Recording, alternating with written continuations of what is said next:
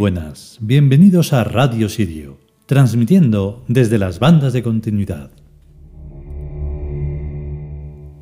En teoría debería de decir que hoy toca un poco de, de miedo y de terror, pero no, porque Deus produce el terror a quienes nos molestan. Es de nuevo un protector que nos va a ayudar en la vida. Pero claro, como estamos acostumbrados en todo caso a seres, pues en plan angelitos, hadas y todo eso, pues creemos que cuando vemos a un, a un ser diferente, pues va a ser malo con nosotros. Pero eso es que no tiene ningún sentido. Los únicos que somos malos o buenos con nosotros somos nosotros mismos y lo que mm, produzcamos a nuestro alrededor. Entonces, claro, Deus lo que hace es ser un equilibrio.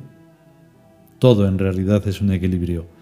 Pero en estos arquetipos que estamos hablando, pues el componente es más fuerte. Da igual, vamos a escuchar el, capítulo que es lo que interesa.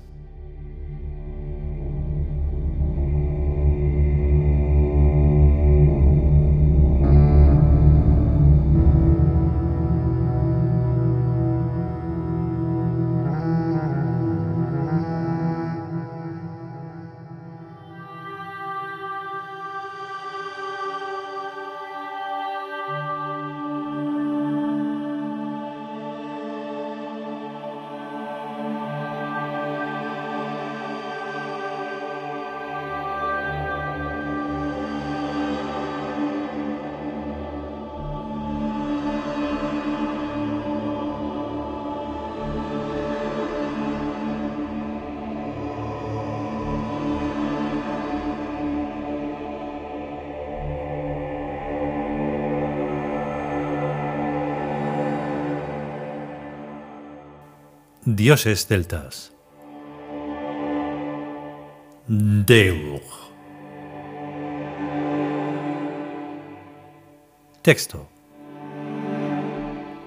Dios productor de fatuos terrores, que pueden llevar fácilmente a la locura a quienes pretendan penetrar en la vida íntima de sus fieles.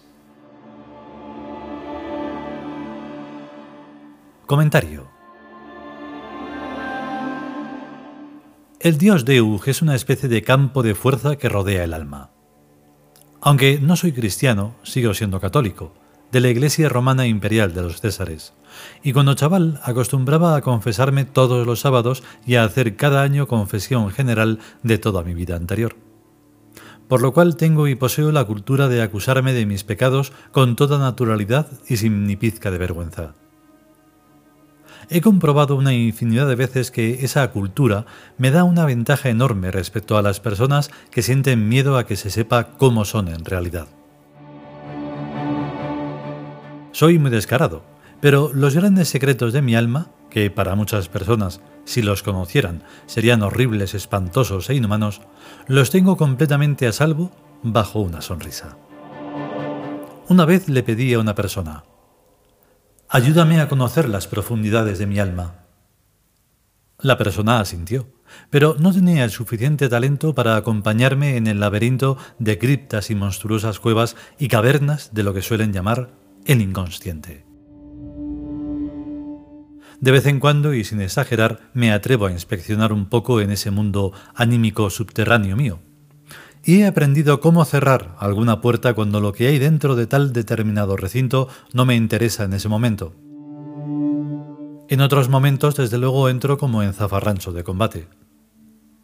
El alma Tius tiene complejidades que no tienen las almas de los humanos primántropos, pues estas son muy simplonas.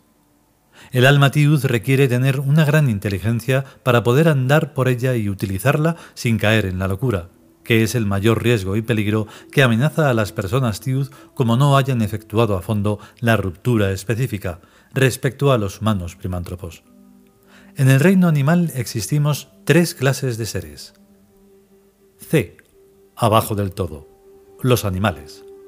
B. Capa intermedia. Los humanos primántropos. A. Arriba. Los humanos tiud. Al alma animal la conocen los biólogos etólogos. Al alma humana primántropa la conocen los psicólogos. Al alma humana tiud no la conozco ni yo. solo sé que existe. Toda persona TIUS tiene algún talento genial, distinto en cada caso. Lo peligroso es cuando todavía no ha efectuado a fondo la ruptura específica y se considera a sí misma un ser humano distinto, pero no de otra especie psicomental. Porque entonces hasta sus pensamientos le producen terror. La locura o demencia, en los humanos primántropos, es un estado de debilidad, generalmente progresivo y fatal, de las facultades mentales. Pero en las personas TIUD, la locura o demencia es un terror de la persona a sus propias ideas y a sus propios pensamientos. Sus facultades mentales están intactas, pero el terror que siente al pensar le hace usarlas lo menos posible y dedicarse a trabajar y a dormir. En los humanos primántropos, la locura o demencia es muy fácil de observar, pues se trata de comportamientos que nada tienen de inteligentes ni de razonables. Pero esta locura o demencia es tan usual y tan frecuente que nadie la nota, ni el sujeto que la padece tiene miedo de ella, sino que la considera lo normal, pues de esa clase de dementes los hay a millones en todas las sociedades humanas. En una especie biológica psicomental en la que casi todos sus individuos fueran tuertos, tener dos ojos sanos sería horroroso para quienes carecieran de la inteligente cultura de saber que tener dos ojos es mejor que tener uno solo. El problema de algunos tíos es el miedo. Un miedo totalmente injustificado, pues sus vidas les van mucho mejor que a los humanos primántropos. Pero alguna forma de miedo creo que es una condición que nos imponen los dioses. Miedos concretos que solo deben de servir para poder mejorar para con nosotros mismos. Miedos que nos hagan superar ese miedo, enfrentarnos a él y, como sabemos ante el dios egipcio Anubis, convertirnos en guardianes de nuestra propia alma. Seguramente por la voluntad de los dioses, cada persona tiud tiene su propio miedo pánico a algo. Y como los dioses no nos dan algo para nada, se me está ocurriendo que tal vez ese miedo pánico sirve para reforzar el campo de fuerza que llamamos el dios Deug, en la sagrada religión del Ka. Pues el terror es muy fácilmente contagioso, por sí mismo, y sobre todo cuando se le polariza hacia la gente que se atreve a encordiarnos en nuestra intimidad. Polarizar al terror tiene su técnica. Cualquier cosa tiene su propia técnica. Pero es un secreto industrial de las industrias chamánicas, tales como el vudú, la macumba, los cultos afrobrasileños, la santería y demás brujerías negras. En lo que todas esas industrias coinciden es en polarizar al terror para matar y o para sanar. Todo el mundo ha oído hablar de la acupuntura, una técnica que inventaron los chinos, que consiste en clavar agujas al enfermo en sitios concretos, que en ocasiones duelen más que lo que el enfermo le duele, cuando se hace mal, claro. Y es posible que en el psiquismo de la persona haya la forma de parar el dolor primario porque el que ha producido el del mal uso de la acupuntura ha robado el protagonismo. En ocasiones el cuerpo solo produce dolor como entretenimiento molesto para el espíritu.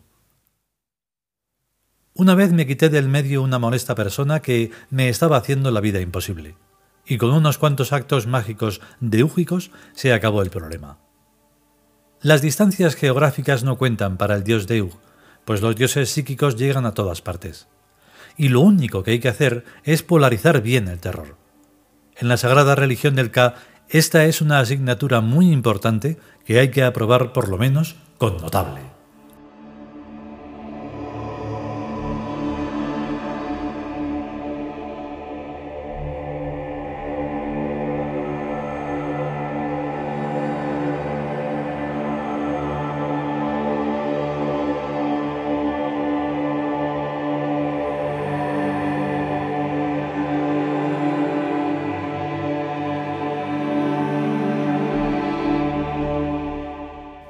Y hasta aquí el capítulo dedicado a Deug.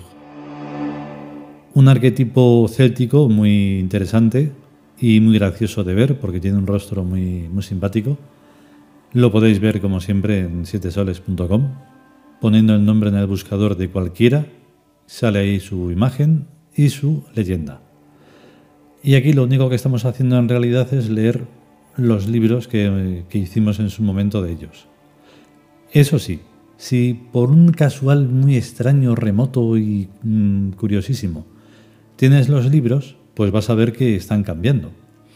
Porque como nosotros decimos, vale, los libros que escriben los superculturetas y los super sabiondos que en fin y en fin, pues no se pueden cambiar, ya están en papel, pues bueno. Pero nosotros pensamos que todo va evolucionando. Siempre eh, pensando que va para bien, claro. Pero bueno, eso da igual. Entonces hay que ir cambiándolos porque, bueno, en algunas ocasiones exponemos opiniones demasiado personales. Y nosotros no vamos de opiniones personales. Estamos hablando de los arquetipos, podemos hablar de un ejemplo personal, pero eso no es válido. Entonces, bueno, si ves diferencias, pues, ¿qué le vamos a hacer? Aquí estamos. Si podemos y sobre todo si queremos, volveremos con un nuevo capítulo de los dioses celtas. A estar bien. Hasta luego.